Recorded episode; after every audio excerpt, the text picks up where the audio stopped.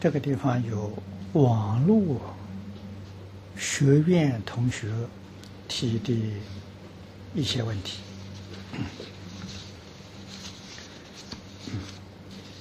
这些问题有些问的很深，很不容易解答啊。我们一条一条的来读啊。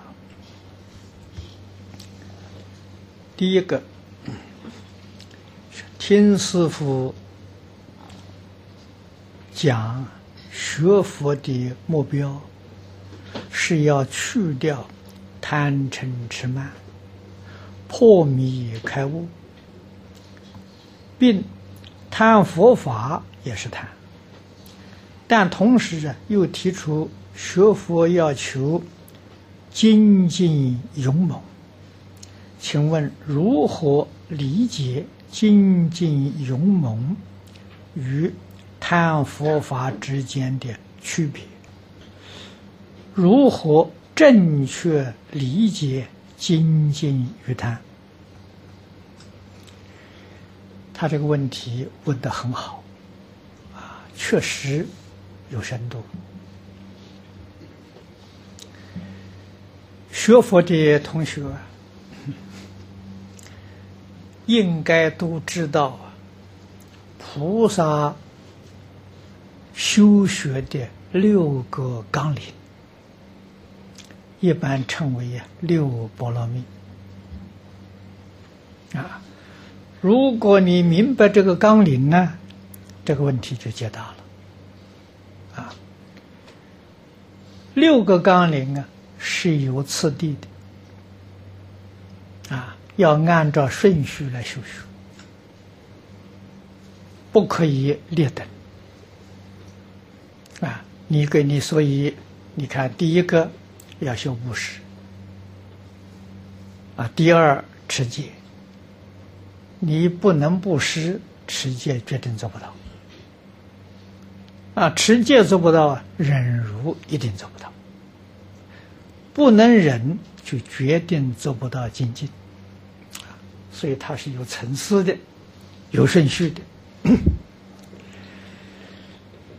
这个去掉贪嗔痴慢呢，是在第一个阶段。啊，布施就是放下了，就是舍弃。布施什么呢？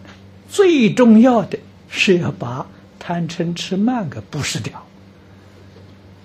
你后面持戒忍辱精进禅定般若就一帆风顺呐。我们今天修菩萨道不能成功啊，就是不肯把贪嗔痴慢布施掉啊。哎，关键在此地啊，所以这桩事情。你搞清楚、搞明白了，你才能理解啊这个精进与贪欲啊。你看，我们因为贪嗔痴慢不失不掉，学佛也是贪心啊。烧香也贪图我要烧第一炷香，是不是？烧第二炷香就不甘心，是不是？这怎么行呢？是不是？啊，学学习法门呢，我要学最殊胜的法门。到底哪个法门最殊胜？啊，很难讲啊。佛说法门平等，无有高下，哪个最殊胜？啊，所以佛经上也常讲第一法门，啊，最殊胜法门，那个不是法门有差别。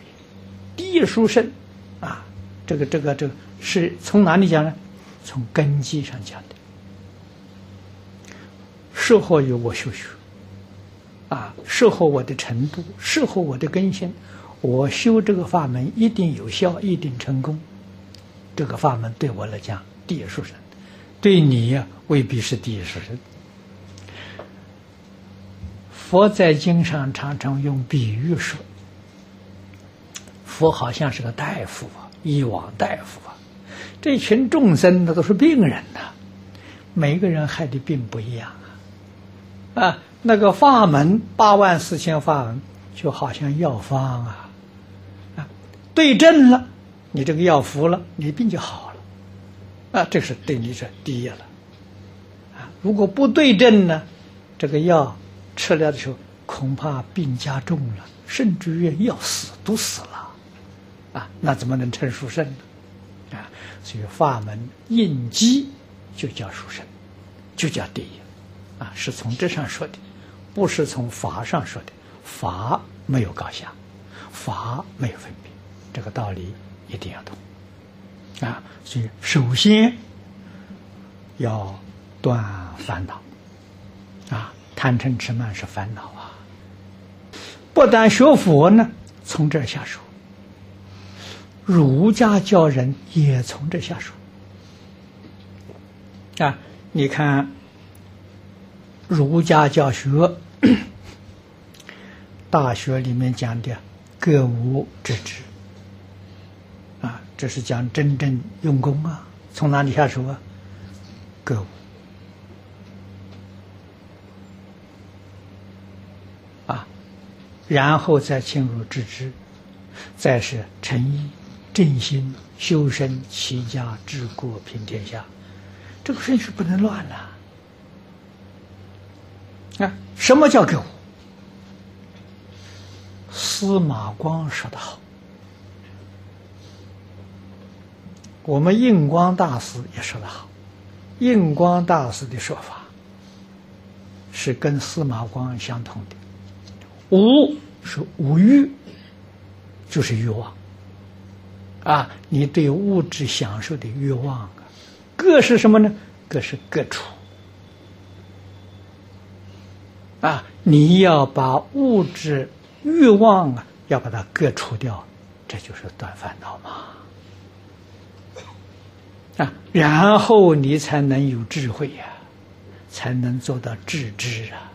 那换句话说，你的智慧是因为你的烦恼把它障碍住了，烦恼去掉了，智慧就现前，就致知啊。啊，真正智慧现前。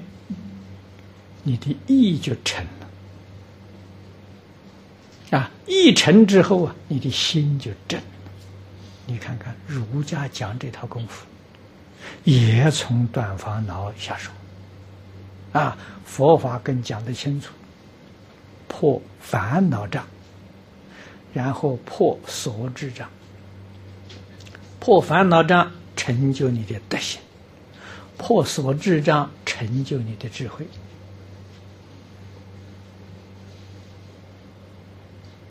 事，出是发了，在这个方法上讲啊，没有差别啊。啊，我们要能够懂得啊，所以智慧跟精进不一样。啊，精进里头决定没不不带烦恼。我们今天讲这个精进的勇猛精进里面带着有烦恼啊。为什么勇猛精进呢？我有目的，我有企图，啊，我有好处。如果什么好处都没有了，就不干了。啊，所以你从这上你就懂得了，世间里头哪有精进的？啊，都是附带名闻利养在里头，他才肯干。啊，什么都没有，你还拼命努力干，那是精进。啊，你所作所为。真的是牺牲奉献，是为为众生，啊，为利益众生，啊，为成就自己真实智慧，成就自己德行，啊，这个是精进，绝对没有名利在里面，啊，绝对没有什么样企图在里头，啊，这个这个这个区别在这个地方。第二呢？第二，它附带着有有两个问题。他说：“学生听了认识佛教之后，啊，有几个问题。第一，为什么说能觉的智慧呀无边？能觉就是感觉。”啊，你比如你眼能见，耳能听，啊，舌能尝，身能触，意能知，这个没有边际，这是本能。啊，见闻觉知没有边际。啊，变法界虚空界，这是你的本能。啊，在不在呢？当然在，哪个人没有啊？连动物都有。啊，见闻觉知。啊，那我们现在见闻觉知好像啊，这个能力很有限。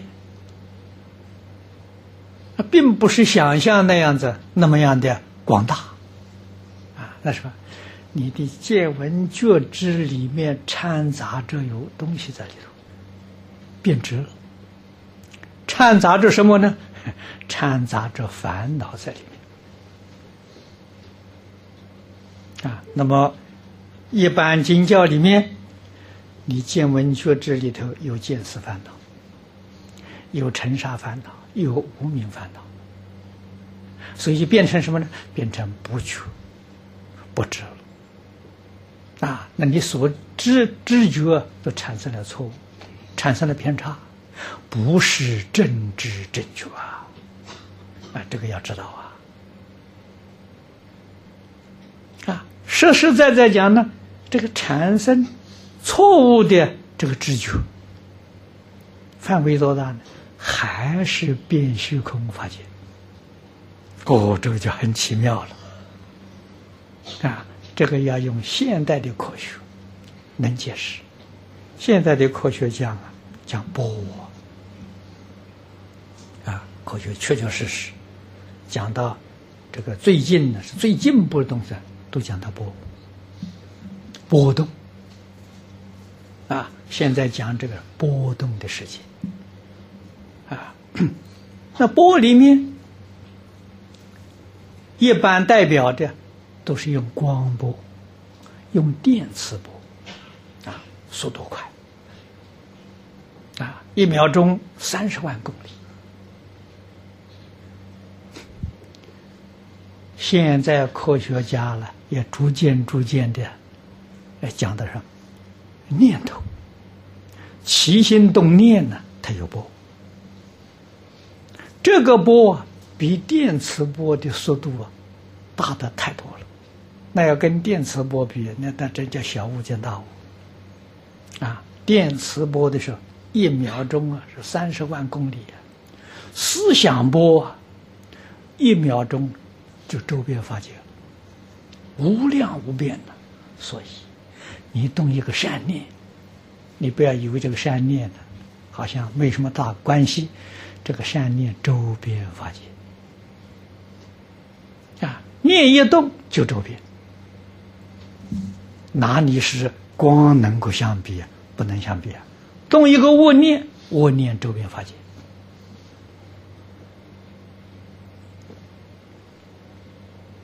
啊！所以科学的进步啊，对于佛法里面一些道理啊，确实帮助我们理解。啊，周边发界，啊，这是什么？这是本能，这是自信啊！啊，所以确确实实是没有边际的，啊，智慧是我们本有的，只要不夹杂妄想分别执着，纯智慧呀，啊，不是从外头来的。第二个问题是：为什么佛在经典当中说，无量无边的智慧是我们自己的本能啊？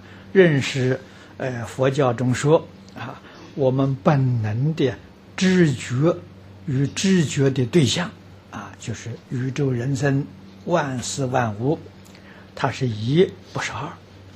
但是佛告诉我们，能知能觉跟所知所觉。是一不是二，佛法里面常讲一真法界就是这一桩事。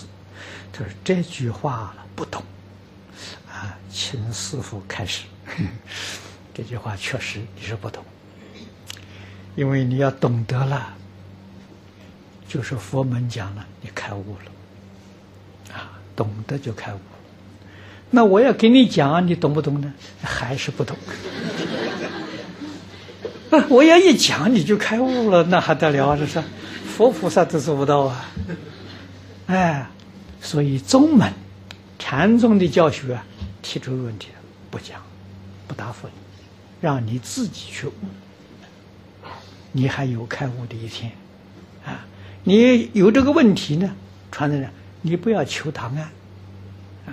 这叫移情，小疑有小悟啊，大疑有大悟。没有移情，不会开悟啊！如果跟你讲清楚、讲明白了，把你的悟门堵塞了，你永远不会开悟啊！一悟一切悟啊！所以宗门的方法跟教下不一样，教下讲啊，讲不是把悟门堵死吗？确实啊，堵死是满足你的现实，你现在很满足。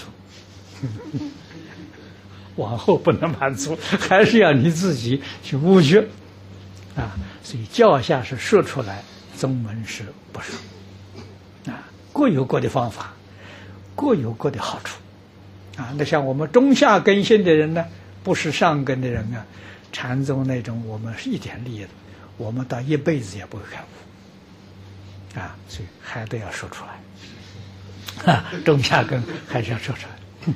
不过现在就是。现在的科学对我们帮助太大了，啊，所以常常听到这个这个美国太空总署的这些科科技报道，他们最新发现的，你比如最近有三桩事情，啊，这个与佛经上讲的，这是有关联的，啊，第一个就是说，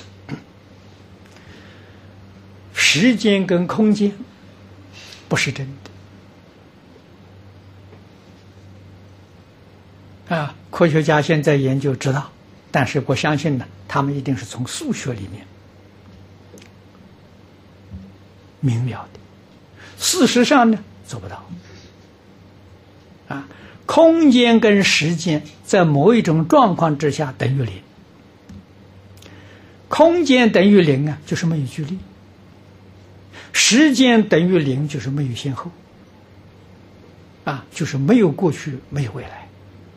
啊时间等于零，空间等于零的时候，空间没有了，啊，距离没有了。那美国在哪里？美国就在这，就在此地。啊，极乐世界的极乐世界就在此地，没有距离了。科学家知道，这是这个是是有这种，呃，这个事实，但是不知道怎么样突破。啊，这个这个说法是前几年大概。三年前、三四年前，啊，这个报告才提出来，啊，那么这是在佛跟佛法讲的相应，啊，华藏世界确确实实没有距离，啊，没有时空，啊，这个很不可思议的境界，啊，第二个发现呢，物质，啊，这个物质到底从哪来的？啊，科学家发现说无中生有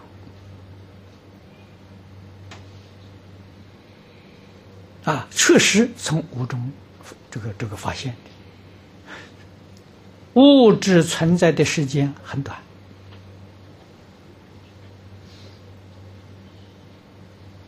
啊，那种是亿万分之一秒。我们今天所看到这个物质的世界。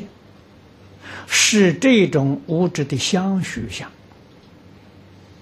啊，不是它的真相，是相续相，就像我们看电影这个哎画面一样啊，电影这个道理我们比较容易懂啊啊，它就是幻灯片，一张一张换的太快了，我们觉得是真的啊。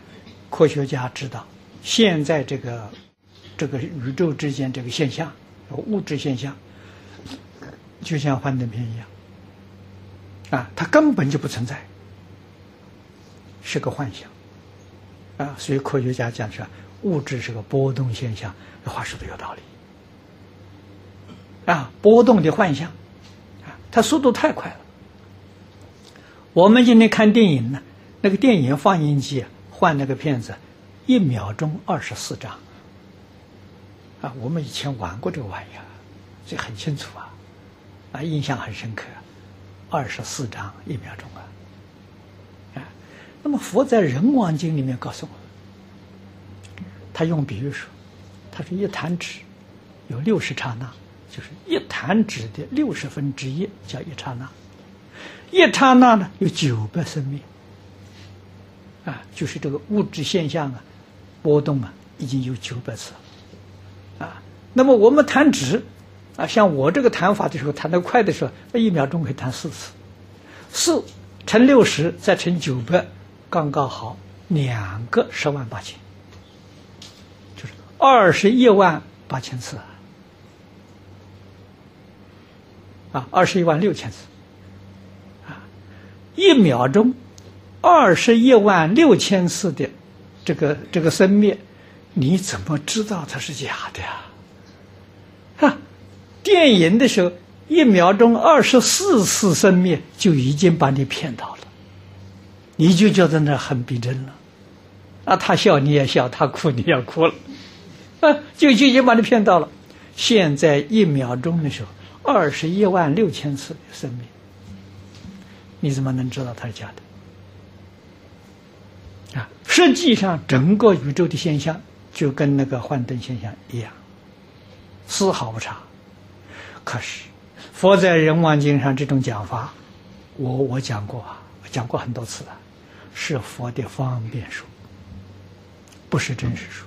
真实说那个速度还快，快到什么快到我们没法子想象，总是亿万分之一秒，啊，绝对不是二十一二十一万六千次，呃，不不是，啊，一万分之一秒。我在《华严经》上讲过好几次，因为正好遇到这种经文，啊，这是第二个发现，啊，根本没有物质存在，跟那个《般若经》上讲的完全相应，啊，《般若经》讲这个这个世界是什么呢？无所有，毕竟空不可得。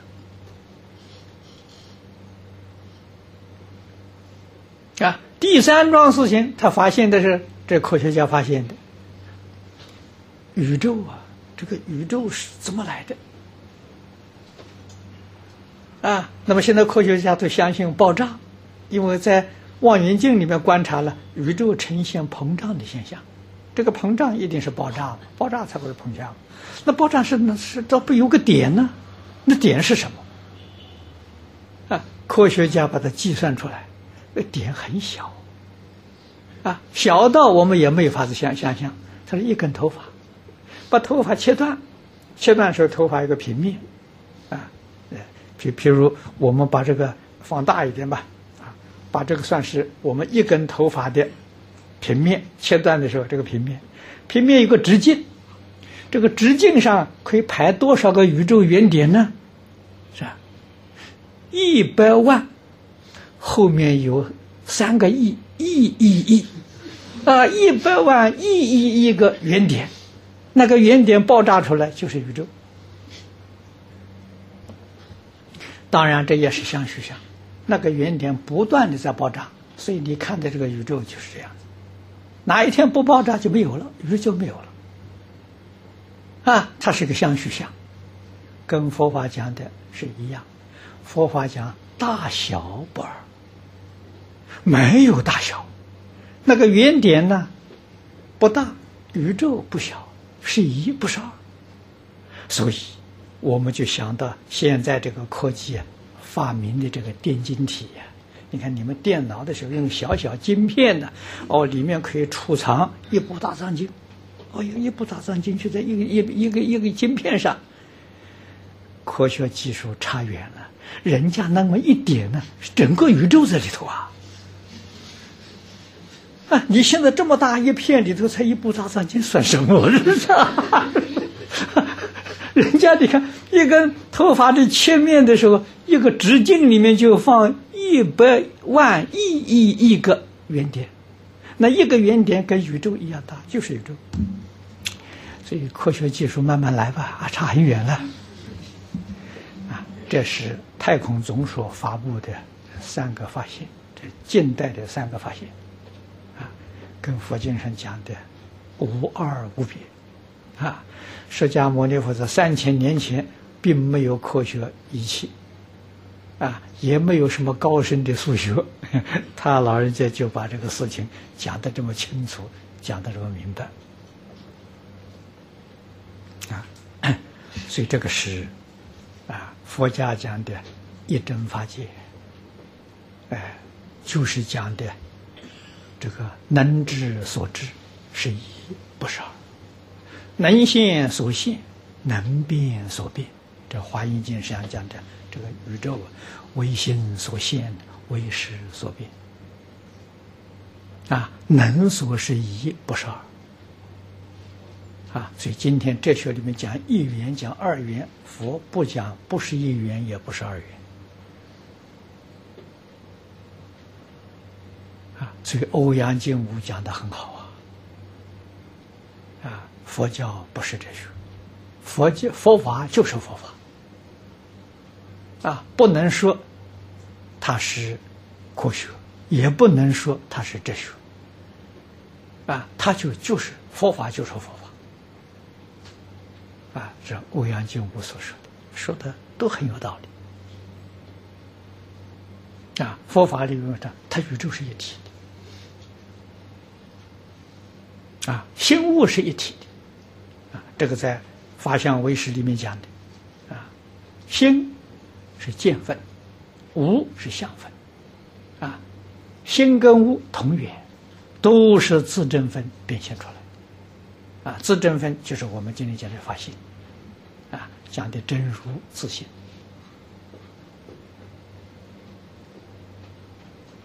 啊，这个说法说的很圆满。佛说了之后，要我们去证，清证，啊，怎样清证呢？你能把妄想、分别、执着统统放下，你就见到了。而且呢，在大乘教里头。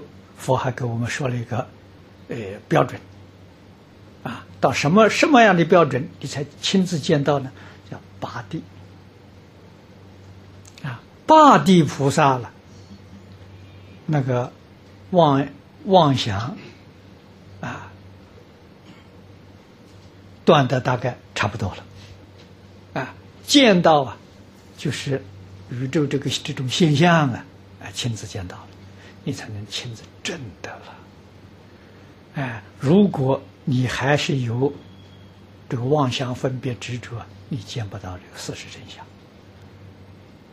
啊，你完全看到是现象界，没有看到它的离体，啊，没有看到事实真相。你看的是，就是像电视、电影荧幕上的画面，啊，你不知道它是怎么回事情。啊，这是说的很好的啊。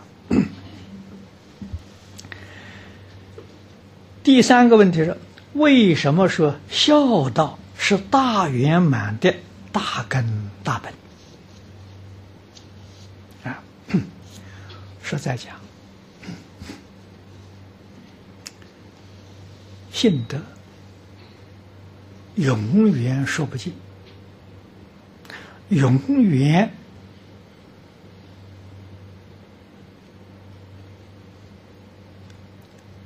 体会不尽啊！所以在菩萨道，从初发心就来学，要学到成佛，需要多长的时间呢？佛经上讲的是无量劫，不是短时间的。为什么要这么长的时间呢？你那个烦恼习气慢慢淘汰掉，需要这么长时间。所以时间不是真的。啊，不是真的，这是这说的很好。大乘教里说，念劫圆融。你在迷的时候啊，意念就是无量劫；觉悟的时候，无量劫就变成一念。总在觉迷不同啊，为什么不觉？你的妄想分别执着放不下啊，那你就要学无量劫。哪一天把妄想分别执着通通放下了？哎呀，原来就在眼前呐！啊，总要清正，这个清正之后，你才晓得，一即一切，一切即一。啊，那我们提倡“孝”这个字，这个字方便呐。啊，这个从这个一个字体会呀，容易入门。啊，孝是什么意思？啊，你们看看中国的文字，中国文字是智慧的符号。啊，中国人造字有六个原则，啊，称为六书，啊，六个原则。这个字呢，是六个原则当中的一个，叫会意。啊，你看这个符号，你体会这个意思。上面是个老，下面是个字。啊，老代表上一代，子是下一代。上一代跟下一代是一，不是二，就叫做孝。上一代跟下一代变成二呢，就不孝了，孝就没有了。现在人家有代沟，代沟孝就没有。啊所以它是一体，那么上一代还有上一代，下一代还有下一代，所以这个字代表什么？代表宇宙是一体。我们佛法讲啊，数穷三际，横遍十方啊，数穷三际，横遍十十方啊，是自信，是宇宙。自信是从体上讲，宇宙是从现象上讲。啊，本体跟现象是一，不是二。啊，所以三际跟十方是一，不是二。你看，这个字的意思多圆满。啊，这符号啊，你从这个符号上去看。那么尽孝，就是自信信德的圆满流露。啊，但是你要晓得，孝这个一个一个字里头。包含着自信的万德万能，那才叫教啊！啊，如果我们从思想上来讲呢，举例子来说，五伦八德，通通包在里头，少一个，你这个孝道不圆满。啊，我们讲佛法，讲这个菩提心，这个真诚清净啊，平等正觉慈悲。这五个是一，啊，一界是五，五界是一，任何一条都具足五条，啊，你们讲真诚，真诚里头有清净，有平等，有正觉，有慈悲，少一个，真诚就有欠欠缺，就不圆满了，啊，讲慈悲，慈悲里头一定有真诚，一定有清净、平等、正觉，啊，举任何一个例子，通通包括。这叫圆满。啊，少一个，那就有欠缺了。啊，是圆满的心得了。啊。看用在哪个哪一方面？你在五伦里面用在父子就叫做亲啊，用在君臣就叫做义啊，实际上都是这一个，都是这一个一个孝字。啊，用在夫妇称别，啊，用在兄弟称有序，啊，长幼有序；用在朋友称信，啊，那个名词随便改，根是一个，啊，用这一个孝，全都包括了，啊，那我们再讲八德：孝悌忠信、礼义廉耻、仁爱和平。啊通通在这一个字里头，看用在哪一方面，我们用用哪一个字来表示它，啊，实际上就这一个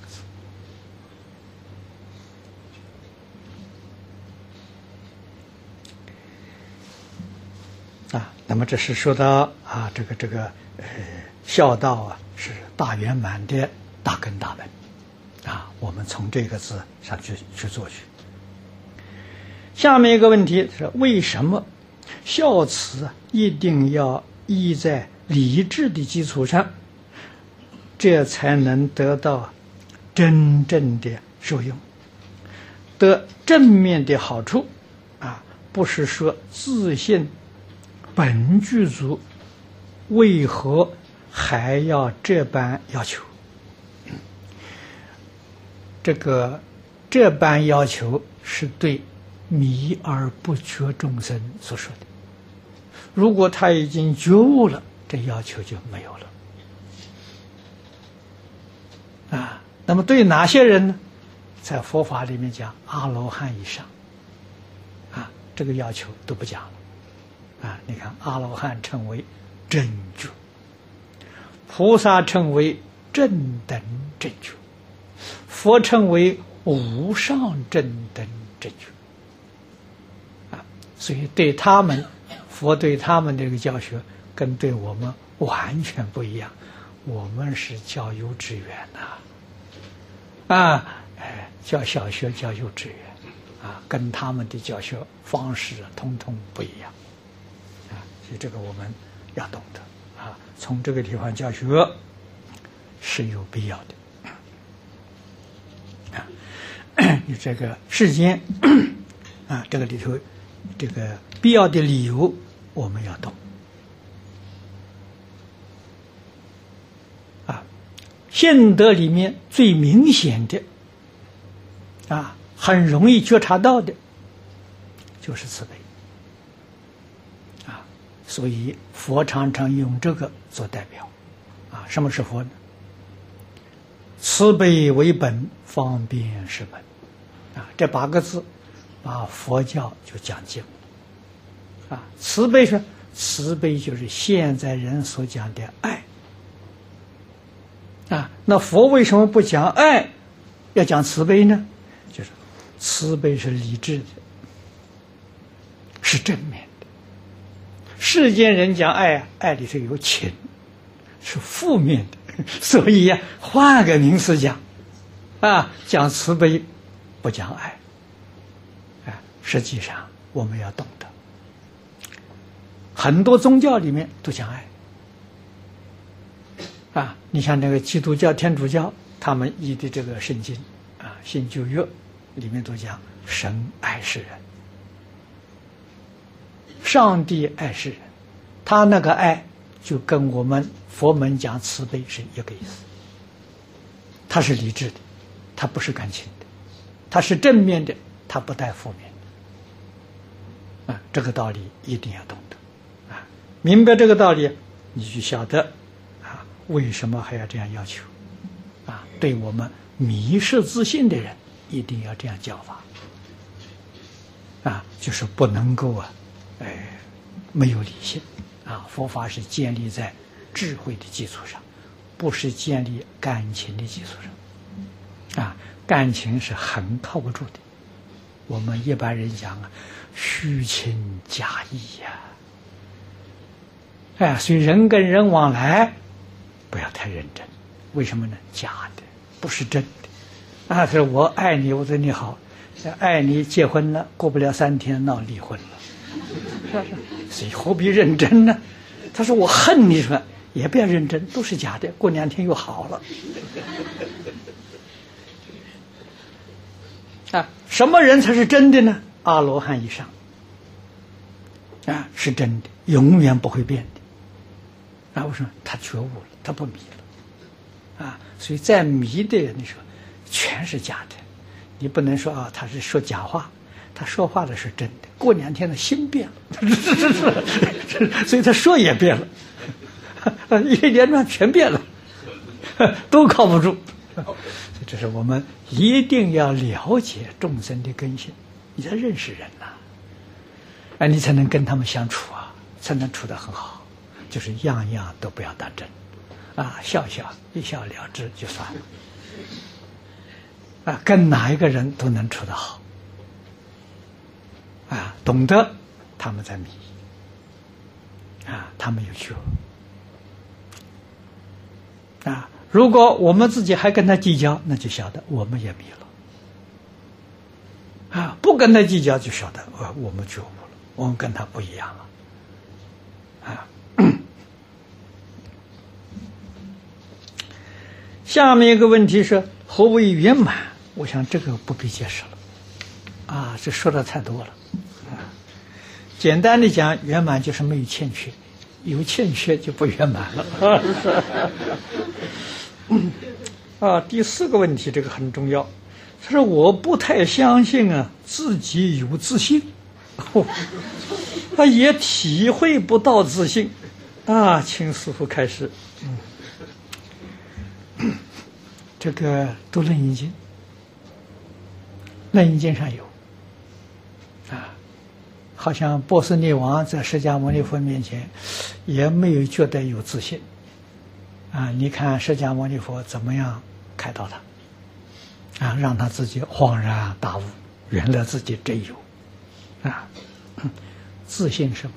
自是自然的，不是学来的，啊，就是你自己本有的，啊，不是学来的，不是别人给你，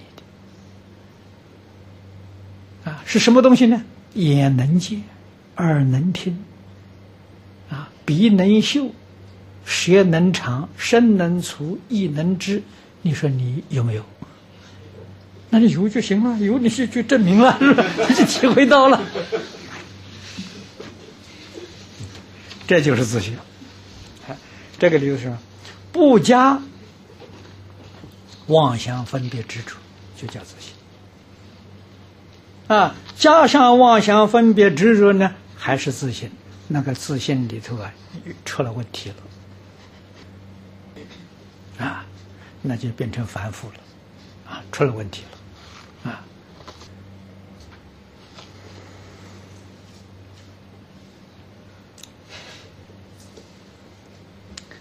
底下一个问题啊，这问到说，师傅在早餐开示中讲到，黄念祖祖老居士往生前是因为跌了一跤啊，啊落下病根。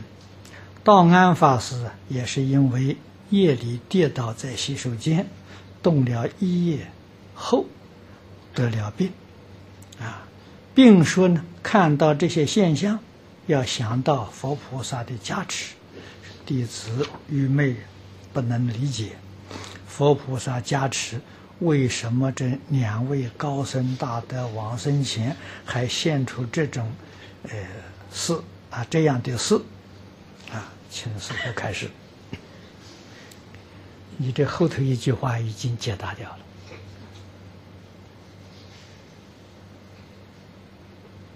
啊，两位高僧大德，王生前还现出这个样子给我们看的呀！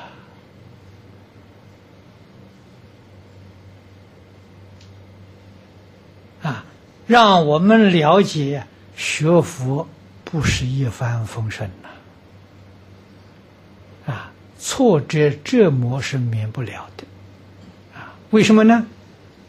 这个多与多生多劫的业障有关系，啊，佛菩萨的视线重罪轻报，我们就明白了，完全把业障消除不是不可能。少数，啊，大多数的人业障是消了，没消干净。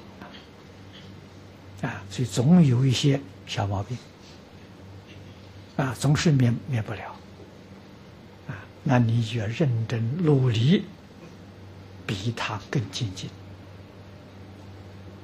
啊，看到了，哦哟，这一些啊，高僧大德啊，走的时候还有这个业障。我要希望走的时候没有业障，能不能做到？能。啊，你们从中国大陆来，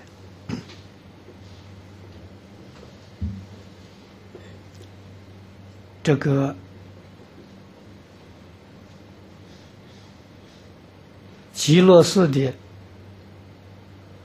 哈尔滨的极乐寺，修无法师走没有业障。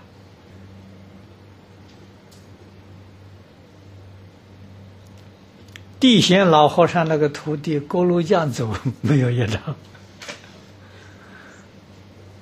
哎，修来的啊，啊，所以诸佛菩萨做种种实现，我们要会看，要能体会，要会学，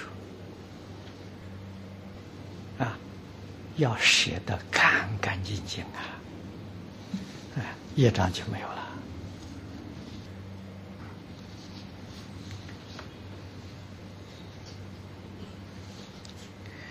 底下一个问题的学生的孩子今年九岁啊，从小啊 就教他背诵唐诗，五岁后啊，曾跟一位出家师傅断断续续的，呃，到多个寺院小住，历时两年。从那个时候起，开始背诵啊经典。至今啊，已背诵了《无量寿经》《金刚经》《弟子规》《千字文》《论语》等十余种入佛经典。现在父母身边呢，读小学，各方面表现呢优于同年人，啊，年龄相同的人。我深知这是得力于从小背经。因此不敢令其间断背书。现在呀，背《楞严经》，师父劝我们一门深入，五年专诵一部经。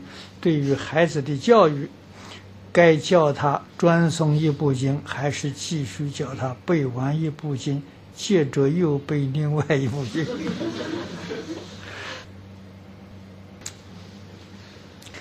小朋友的教学，根。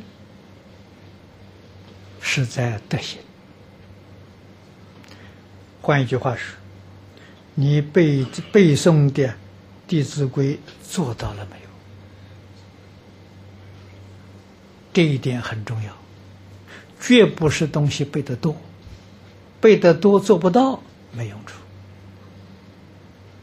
啊，也就是说，他的贪嗔痴有没有背掉？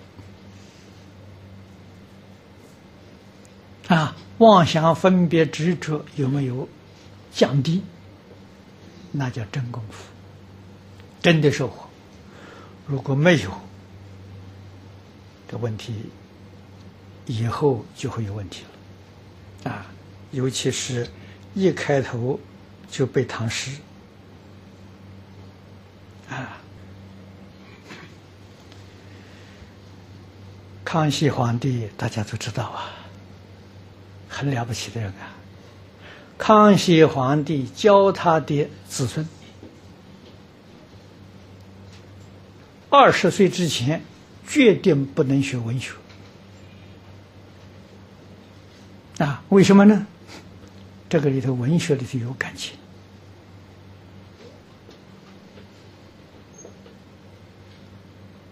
啊，容易。走向邪思啊！啊，所以他规定他的子孙，二十岁之前读什么呢？读经、读诗啊，文艺方面东西一概不可以啊。这诗词歌赋，二十岁之后，你看二十岁之前扎根呐，这德行上扎根了。经典是德行呐，啊，是学问呐。识是见识啊，啊，从这上扎根呢，这个教育就是成功的教育，啊，这是中国传统的教育。中国传统教学的特色就是在家里，啊，这个是全世界其他国家民族没有的，啊，可以说是。这种教学在中国推行了五千年了，啊，到民国初年才收获了，渐渐不重视了，啊，在民国二十几年之后，真的断掉了，啊，那么中国说这个教育的特色从什么时候教起？小孩出生，他眼睛张开，他会看，他会听了，从这时候教起。所以《弟子规》不是小孩做的，是大人做的。啊，大人一举一动，让小孩看，让小孩听，啊，他慢慢就学会了。所以中国有一句谚语说：“三岁看八十，七岁看终身。”啊，凭什么？凭家教。你看他这个眼睛张开，会看会听，他也不懂事，他也不会说话。那个印象啊，就已经印到他阿赖耶识里去了。啊，他所看到的、所听到的、所接触到的，全是正面的，没有负面的。这个人的德行从根就扎稳了。他三十岁的时候就很可观了，哎，就知道说。他到八十岁都不会变，你看那个根多坚固啊！接触这个社会，他不会被染污啊！现在人讲的术语叫免疫力，他那个免疫力就是从小的时候给他种下去的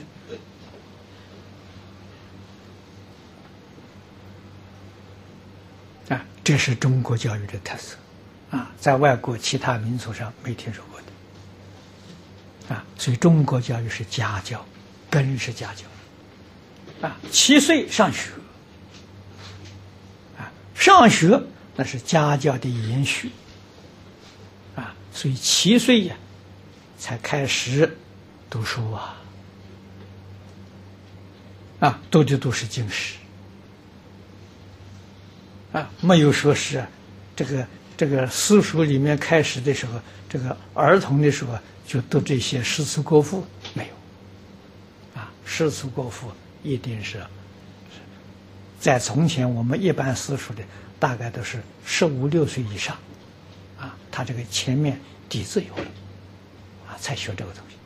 那康熙要求的标准高啊，二十岁，啊，正确，不让你有邪思。啊，社会教育广学多闻，宗教教育达到究竟圆满，让你彻底了解宇宙人生真相。这四个教育是一体，啊，根是在家庭，所以今天的时候，我们感觉到困难，难在哪？家庭教育没有了，根没有了，啊，所以这是很值得我们忧虑的。如果我们不能够觉知，不能了解这个问题，不能再从从上下手，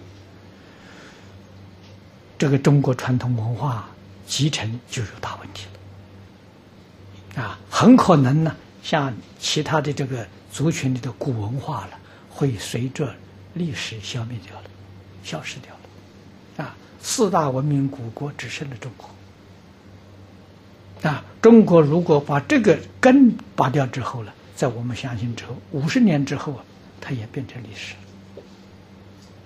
啊，这很可能，啊，所以这个我们一定要晓得，一定要非常认真努力，啊，来挽救啊这个传统文化的根，啊，首先就是从自己做起，啊，好好教下一代。所以我们今天这个《弟子规》的教学，我们要求的是学生、家长、老师一起来学，啊，学生是要学，家长跟老师没有学过。